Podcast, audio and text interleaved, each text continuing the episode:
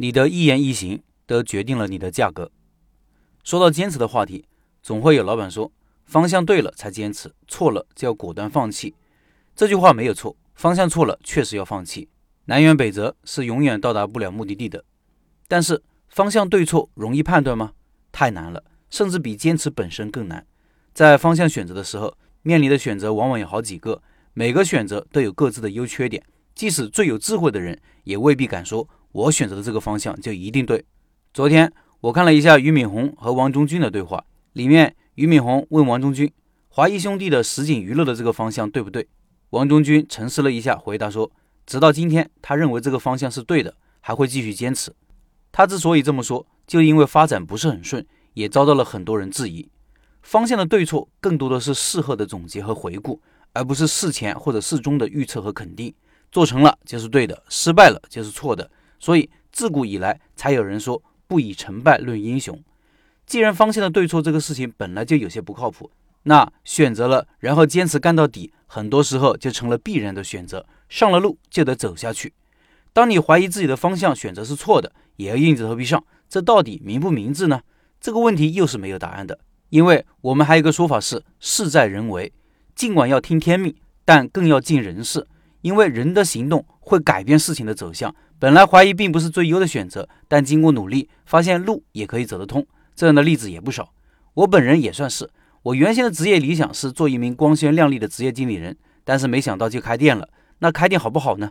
我也一度很怀疑自己的选择，尤其是早期什么都不懂、困难重重，甚至失败的情况下，越是怀疑自己。但这些年坚持下来的经历告诉我，开店也是一条不错的路。鲁迅不也说嘛？世界上本来没有路的，走的人多了就有路了。而且每条路都有各自的风景，我们没必要羡慕别人的。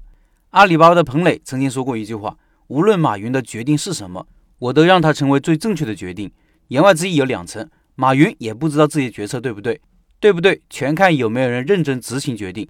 如果彭磊这么说，这个事情没干成都是因为马云的决策不对，那我估计也不会有现在的阿里巴巴这家公司了。当然。有的坚持是错误，因为方向的确错了，一开始就错了。有的时候局外人看得一清二楚，局中人却蒙在鼓里，傻傻的坚持着。有没有办法解决这个问题呢？我觉得大部分时是没有办法的。这就是我们要成长付出的代价。万事万物都有价格，我们的选择也一样。奥地利作家威茨格曾经说过，他那时候还太年轻，不知道所有命运馈赠的礼物早已暗中标注好了价格。这句话是评价法国的一个王后。她原先是奥地利的公主，十四岁成为法国的太子妃，十九岁成了法国王后。